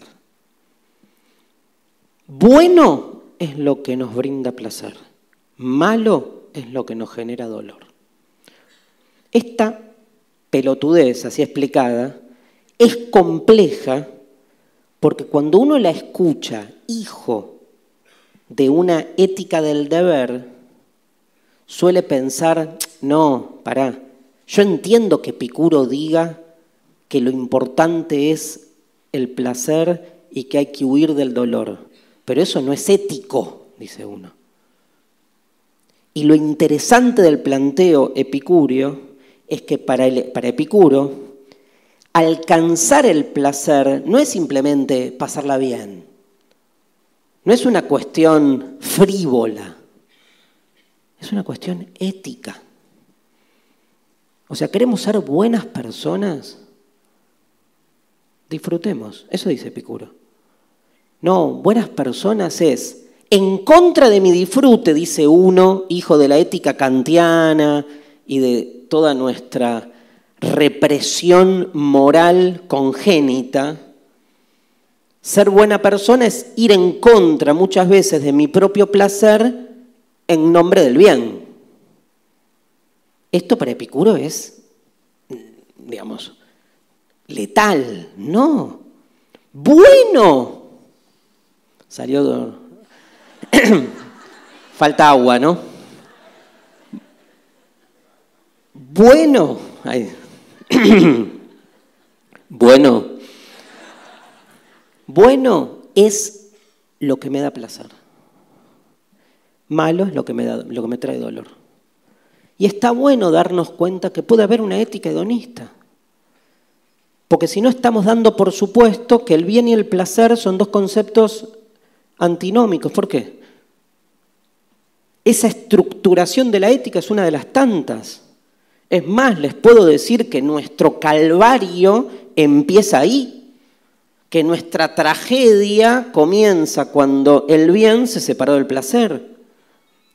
Platón, en boca de su personaje Sócrates diciendo, alcanzar el bien es justamente dejarme de importar, que me deje de importar, dice en la apología, el cuerpo, el placer, lo material y concentrarme en lo espiritual. Soy solo una persona éticamente realizada si logro despojarme de lo material y concentrarme en lo espiritual. Eso se llama política, o sea, una política del cuerpo, que hace del cuerpo algo diezmado, exiliado. El placer es revolucionario, ¿eh? porque es indominable en algún punto, genera energías incontrolables hay algo interesante que se juega ahí. No es casual que todos los dispositivos represivos hayan hecho del placer su principal víctima. Nos hace explotar una relación muy interesante, porque es una relación incluso, digamos, compleja en los vínculos con el otro. El placer es individual, ¿eh? no se comparte. Puedo coincidir con un otro en que el otro y yo sintamos placer a, partir de un acto conjunto, como una relación sexual o ir a la cancha. Pero el placer lo siente mi cuerpo. O sea, está siempre en esa frontera entre el yo y el otro. Entonces, es, polémico el lugar del placer. ¿sí? Más allá de que además es indominable porque en algún sentido vence cualquier búsqueda de restricción. ¿no? Digo, cuando nosotros reprimimos el placer, sepamos que nuestra conciencia moral, que tan bien funciona para autorreprimir nuestro placer, es hija de 2500 años. O sea, no es solo, no soy solo yo. Hay toda una historia ahí atrás que hace más fácil que la represión funcione. Pues si uno, digo, yo digo, si viene un marciano y ve cómo nos comportamos, marciano pero de la vía láctea, de otra vía láctea, ¿no? Alguien totalmente extraño a nosotros viene y ve a un ser humano ve que tiene un cuerpo, ve los instintos, ve el placer y dice, pero ¿qué ser humano? Es estar todo el tiempo yendo en contra de uno mismo. Pero mira, todas estas manifestaciones de placer, ¿qué hago en la vida cotidiana? Nada, las escondo, ¿no? Me peleo. ¿Vieron como que la ética triunfante dice eso? Un buen ser humano es el que todo el tiempo, eso decía Kant, digamos, logra controlar sus inclinaciones naturales. Está bien que te puedes ir a la mierda, ¿no? Si este, dejases a las inclinaciones naturales operar, pero tampoco lo contrario. Todos nuestros instintos, nuestro deseo, si quieren, en términos de placer, están absolutamente eh, encorsetados, filtrados filtrados, esa es la, idea, y filtrados por la razón, apolinizados, diría Nietzsche, ¿no? el triunfo del dios Apolo sobre Dionisio. Acá es todo lo contrario a lo que propone este Epicuro. Lo bueno es lo que da placer, es casi utilitarista el planteo. O sea, ¿querés ser un buen tipo? ¿Querés ser un buen, un buen tipo? No vayas, no, no pasa por cruzar viejitos por las esquinas o por este, hacer el bien común. ¿Querés ser un buen tipo? Aprovecha el día.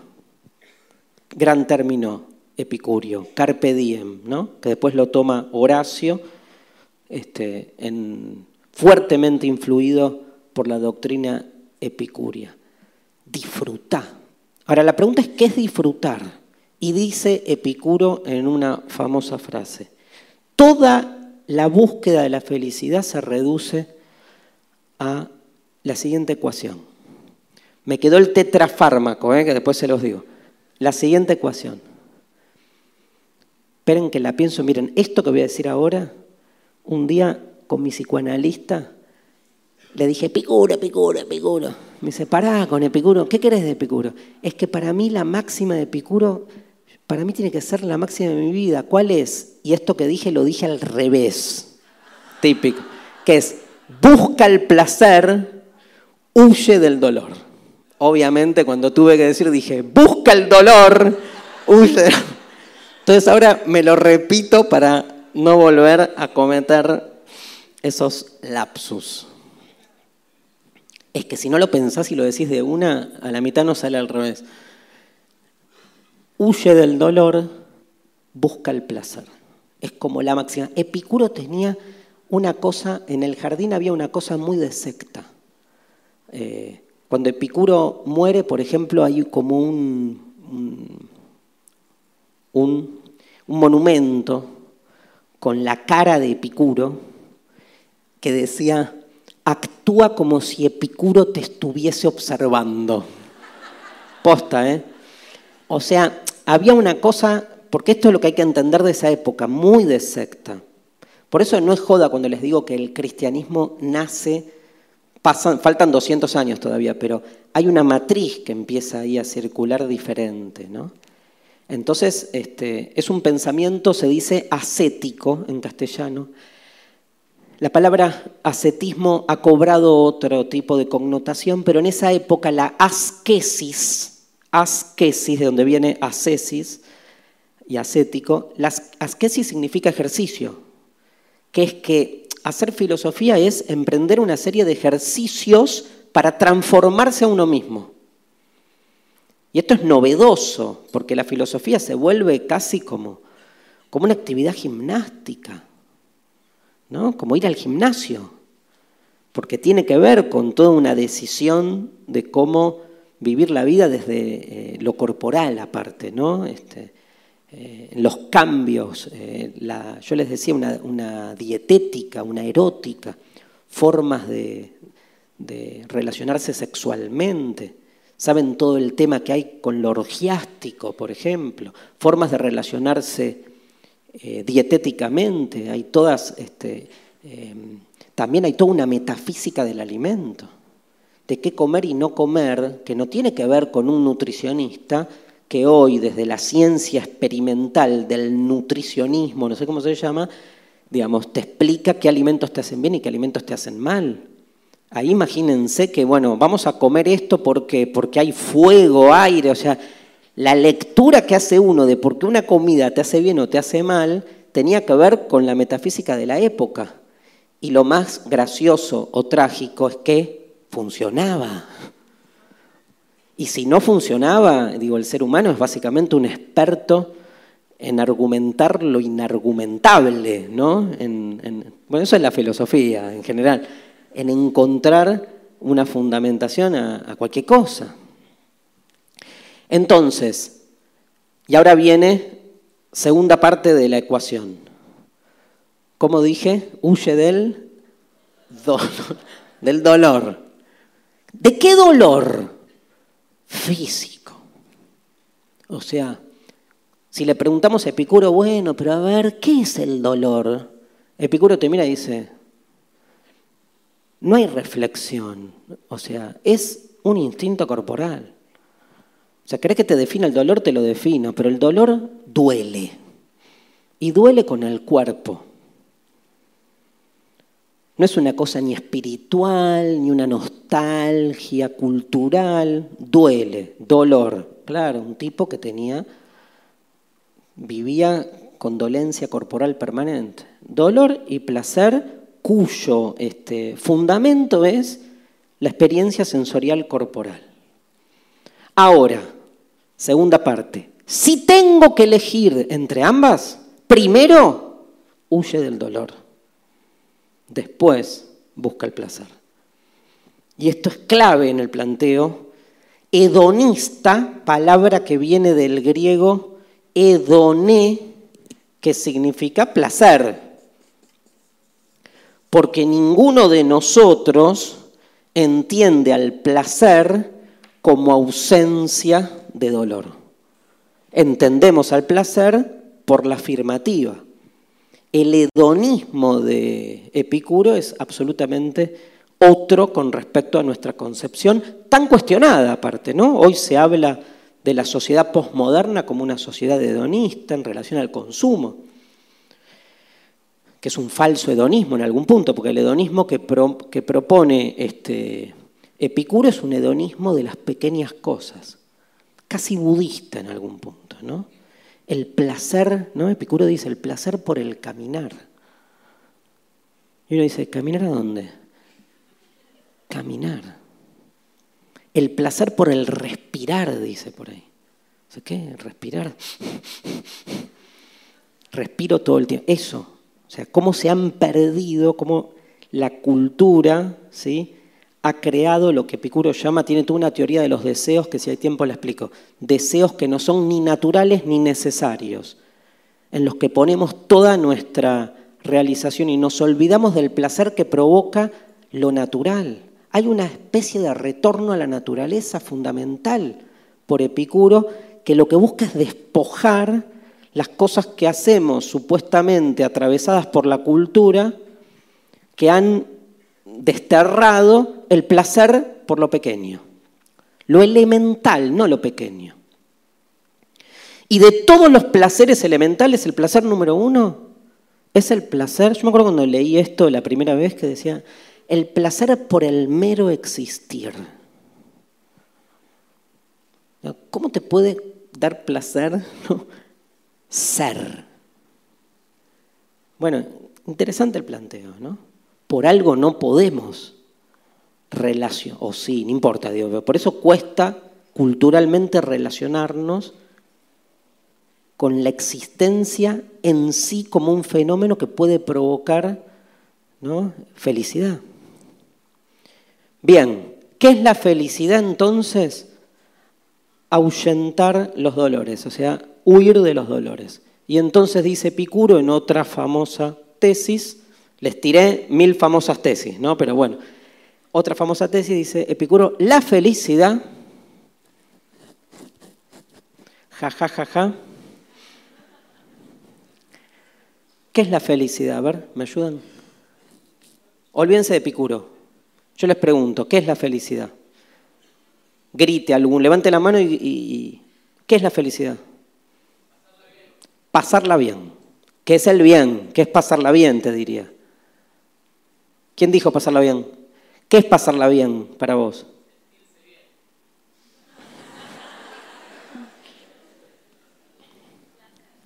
Placer.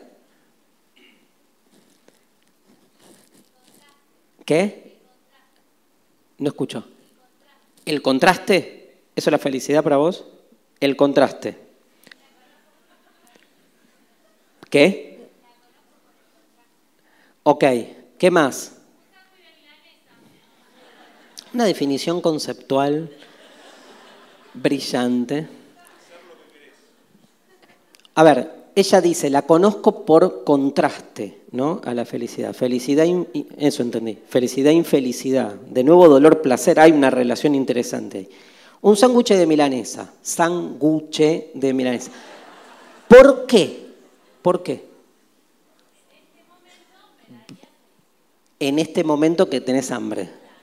¿Te daría felicidad? Bueno, hay un mito que se cuenta de Epicuro que cuando Epicuro empezaba las clases en el jardín, servía una gran comilona y provocaba ejercicios orgiásticos, porque él decía que nadie se concentraba en la clase porque estaba atravesado siempre por dos tipos de deseos, el hambre y el sexo.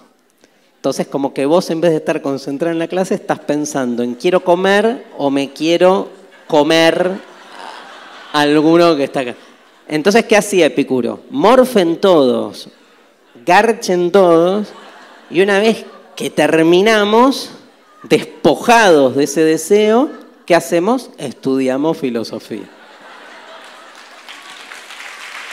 No sé si era, el aplauso es para que suceda, ¿no? no sé si la facultad libre se va a animar a tanta transgresión. Pero está bueno lo que dice ella, digo, el sándwich de milanesa, ¿por qué? Porque en este momento hay un deseo que quiere verse colmado. Ese deseo tiene como cierto inmediatismo, no estaría alejado de una teoría hedonista, no sé si epicuria, ¿eh? no creo, pero sí de colmar el placer de modo inmediato. Yo creo que el inmediatismo ligado al placer no es epicurio. Epicuro es más, aunque parezca raro, ¿eh? es más utilitarista, es más planificador, porque está pensando qué me conviene y qué no me conviene en relación a lo que me trae dolor y por lo tanto me aleja del placer. El hedonista típico, digamos, por ahí este, piensa más así, con el estómago, diríamos, ¿no? con, con el cuerpo, de modo inmediato. ¿Qué más? ¿Alguien arriba había dicho algo? No. Sí. La ausencia de agonía. Durísimo, ¿no? Pero bueno, bien, la ausencia de agonía supone que en definitiva nuestra existencia es agónica, ¿no? Entonces, poder pararla de algún modo y ausentarla. Bien, eso está más cerca de Epicuro. Epicuro dice que la felicidad es imperturbabilidad del alma. Así la define. ¿Qué ser feliz? Ausencia de dolor, pero alcanzando un estado de imperturbabilidad. Esto significa básicamente ausentarme de problemas en el sentido de que los problemas estén generando en mí una preocupación desmedida. Yo me acuerdo una vez que hablando con mi vieja le dije, estábamos hablando y mi vieja me decía, estoy pasando mal, y digo, pero mamá, ¿qué, ¿qué querés vos? Me dice, yo quiero ser feliz. Y yo le, entonces le pregunté, obvio, mamá, ¿qué es la felicidad Y me miró y me dijo, para mí la felicidad es que no me rompa nadie las pelotas. Siempre me, quedé con eso, ¿no? Porque, claro, o sea, es eh, esta especie como de ausencia de problema, ¿no? Imperturbabilidad. O sea, ¿qué me perturba y qué no me perturba? Si logro controlar lo que me perturba, y bueno, alcanzo un estado de tranquilidad. Hay una asociación de la felicidad con la tranquilidad. Quiero que les quede claro que para Epicuro, en esta lógica hedonista, la felicidad es imperturbabilidad. Para otros pensadores, por ejemplo, para Aristóteles, del que somos más hijos nosotros, felicidad es realización, que es otra cosa. Si a mí me hubieran preguntado, ¿qué es ser feliz? Yo diría realizarme. Y al toque les diría, es imposible, ¿no? Porque esa realización está siempre abierta, está en curso.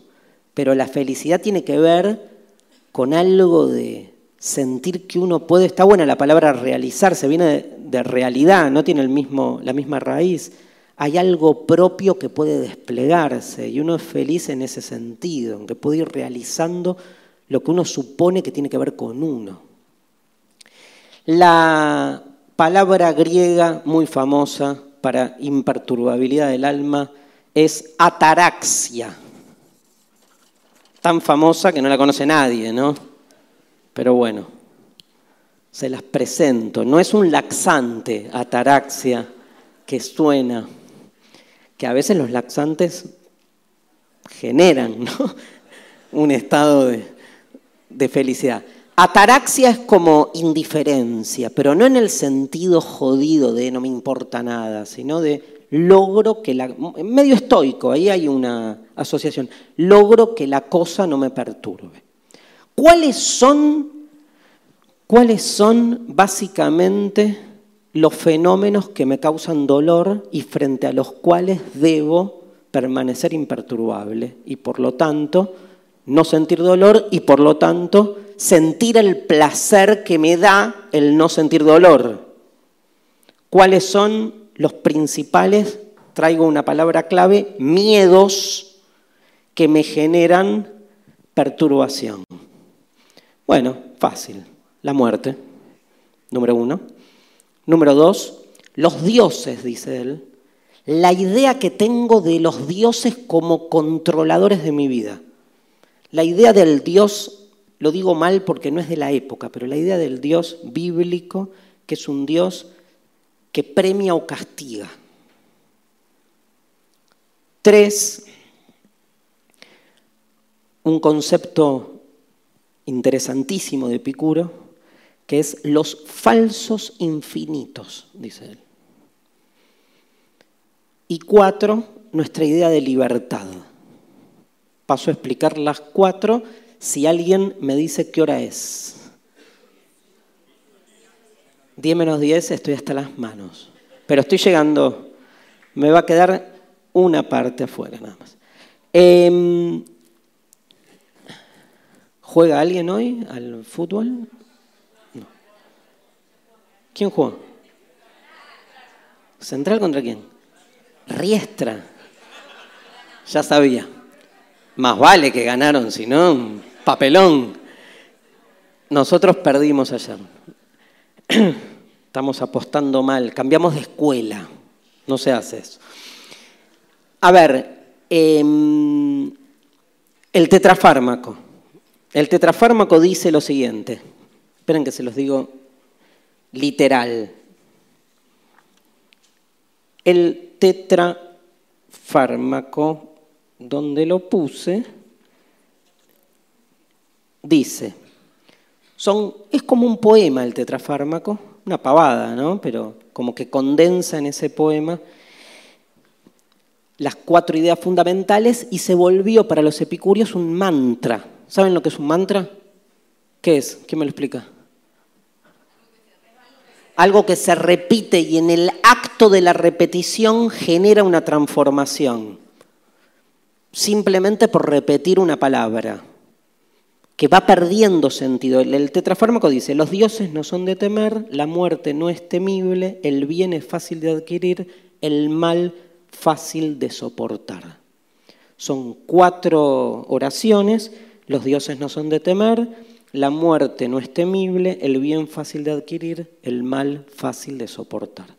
Eso se vuelve en griego un mantra que se repite y era como algo, como un rito incluso, que les este, los unía, ¿no? como un himno, porque estaba todo puesto en eso.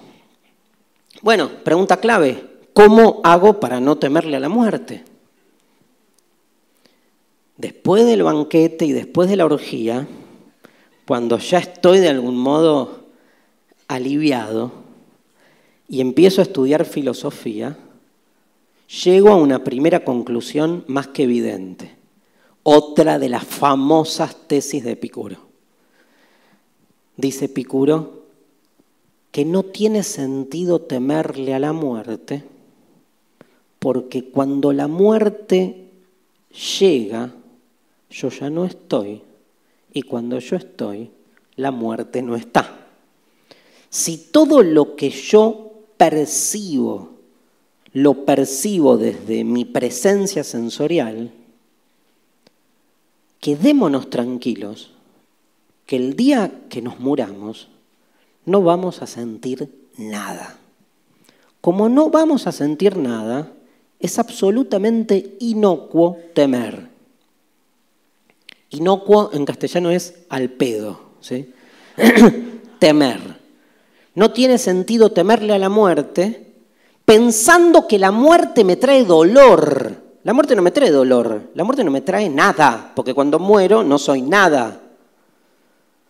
¿Cuál es la joda de temerle a la muerte si cuando la muerte llega yo no siento nada?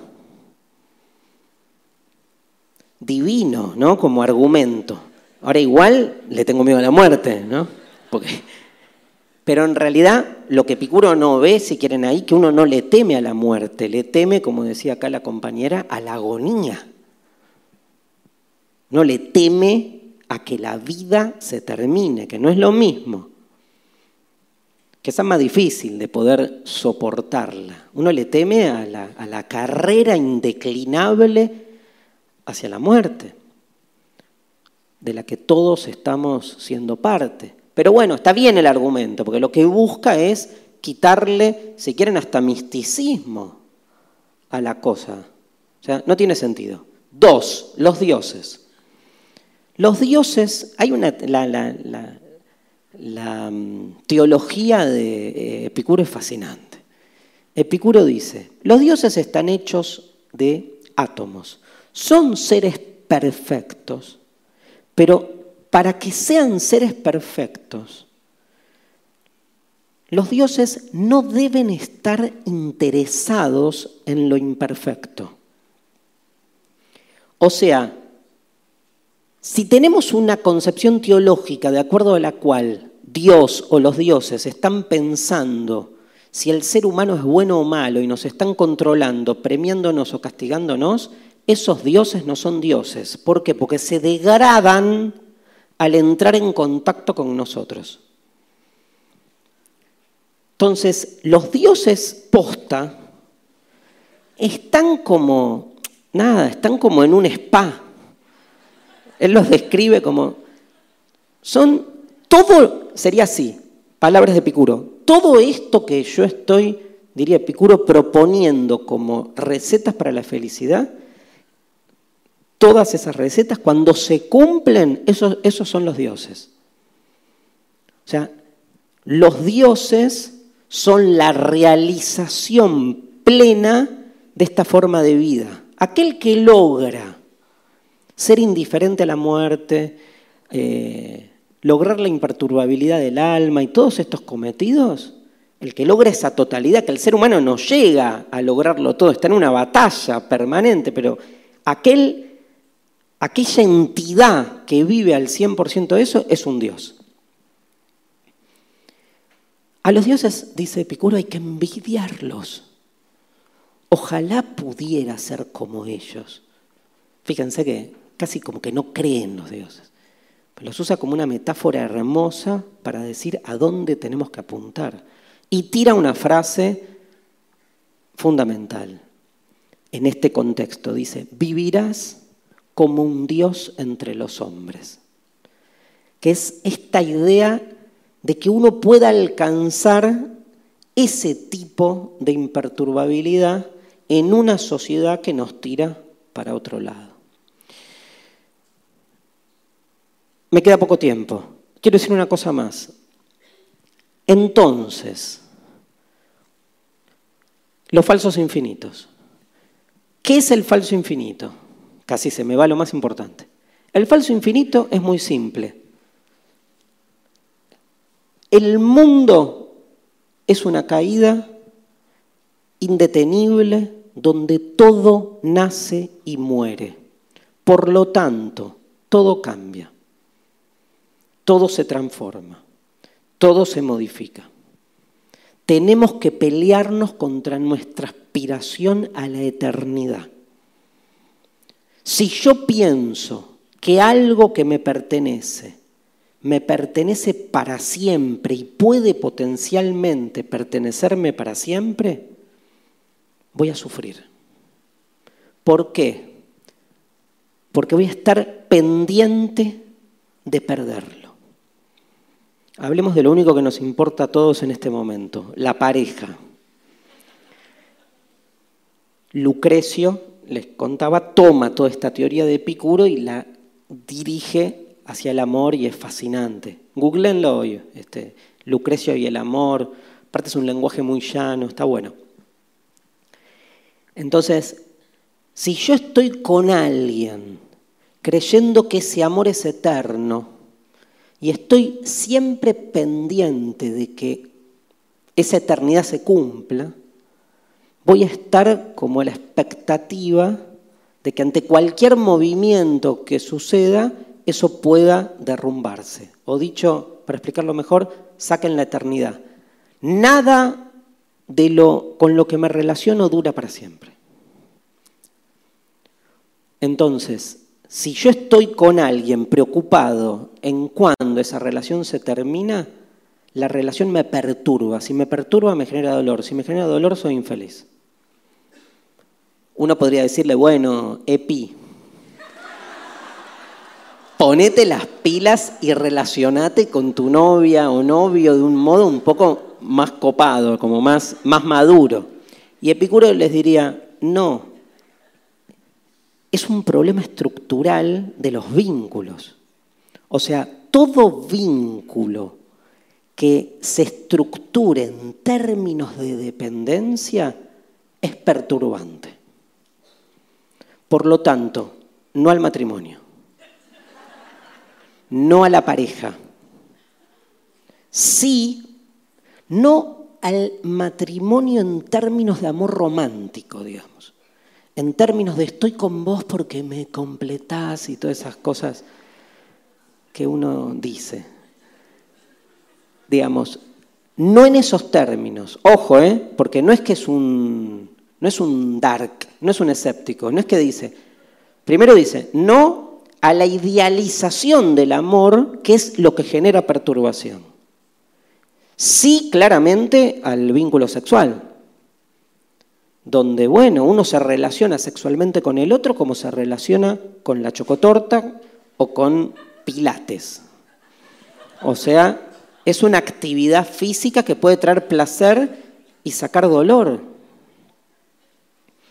Pilates, chocotorta, ahí tienen un tres para ver cuál primero, segundo, tercero. Em, y hay máquinas, ¿no? no importa. Digamos, el... Ahora, sí al placer sexual, no a la idealización de la pareja. Pero entonces que no me relaciono con otro, no tengo pareja. Y él no lo dice así, Lucrecio no lo dice así, permítanme que yo lo diga así y que no está tan alejado esta interpretación. Sí a la pareja. Ahora, la pareja es otra cosa, no es amor romántico. La pareja es una construcción política. Y digo que es una política, que es una política del amor, si quieren llamarlo así, porque lo que se construye con la pareja no tiene que ver ni con la idealización ni con el romanticismo, tiene que ver con un proyecto. Digo, es una construcción comunitaria, que puede ser, que esto después puede explotar, puede ser de a dos, de a cuatro, no importa. Tomemos la, tradicional, la monogámica. Digo, lo que está en juego ahí es, es un proyecto. Y es un proyecto donde la interdependencia resquebraja el proyecto. Miren cómo define Epicuro a la amistad. Él dice, un amigo con el que se genera dependencia no es un amigo. Bueno, puedes estar pendiente de que, bueno, la amistad se rompa o que el amigo te cague o cosas por el estilo. A mí esto, yo me acuerdo cuando lo escuché por primera, primera vez me rompió la cabeza, porque él decía, algo así como esto. ¿eh? Digamos, uno va por la vida como quien va por una ruta. Uno va, marcha. Y en el camino te cruzas con gente. A veces, de casualidad, ese cruce hace que durante un trayecto marches con otro. Porque yo estoy yendo para allá, Vos estás yendo para allá, pero hay un trayecto en el que compartimos. No hay dependencia mutua, hay azar. O sea, la contingencia nos colocó en este tramo, San Nicolás Rosario, en el mismo camino. Después yo me voy a Córdoba, vos te vas para Santa Fe. Pero compartimos un trayecto. Ese compartir que no supone ni exigencia, ni reclamo, ni apropiación, sino simplemente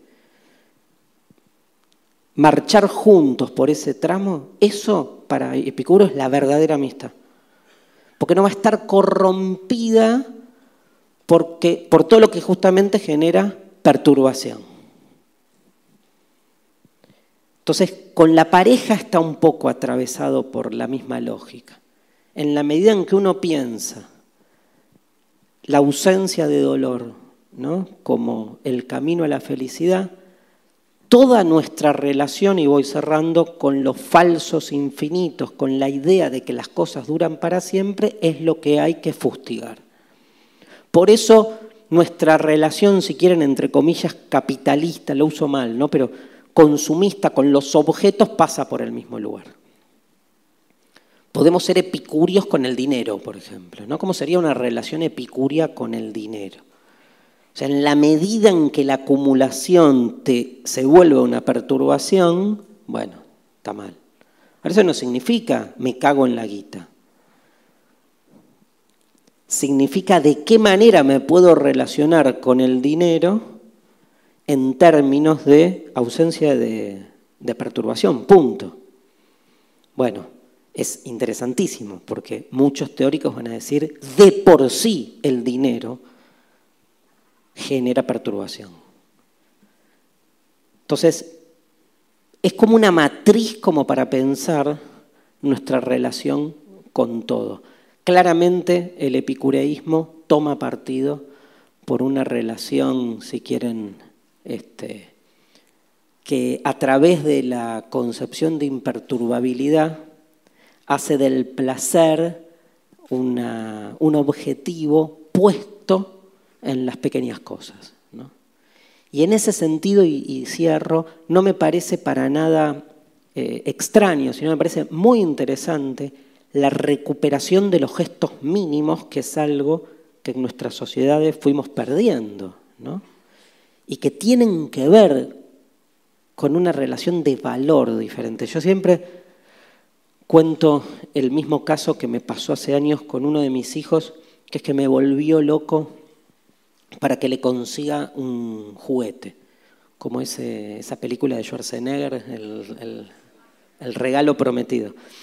Hasta que se lo conseguí, me costó un huevo y medio, me acuerdo, y se lo traje. Él agarró la caja, sacó el juguete y se puso a jugar con la caja. Yo me quedé, es que era otro valor el que estaba puesto ahí. Yo creo que los chicos nos descubren como otra relación del valor ¿no? con las cosas. No quiero decir con esto que el infante sea un modelo porque la perturbación es bastante particular en el chico, ¿no? Ni hablar de los adolescentes, que es todo otro tema, ¿no? De la hiperperturbación. Pero sí hay algo de cómo, digamos, poder emancipar cierta relación con las cosas. Digo, el ejemplo de la caja es para, digamos, lo que parece unilateral, como que lo que importa era el juguete, en realidad muestra otras perspectivas posibles sobre una cosa. Yo estoy haciendo una sopa en mi cocina, viene mi hijo, me pide la cuchara y hace de la cuchara eh, una espada o una varita mágica, o sea, la, contingencializa, ¿no? Y en ese sentido le quita dramatismo. Yo creo que hay algo de eso en el epicureísmo, en la posibilidad de desdramatizar aquello que nuestra sociedad impone como trágico. Ya de por sí tenemos la tragedia de, de ser, ¿no? Por lo menos diferenciarse de la tragedia que termina siendo útiles a otros parece un buen camino. Bueno, espero que haya quedado claro, más o menos. Gracias. Les agradezco. Es un mapa para entrar a Epicuro, recomendable. Nos vemos en un mes con Espinosa, otro tremendo. Pueden ir este, adelantando alguna lectura y el 29 de mayo estamos acá con Desencajados.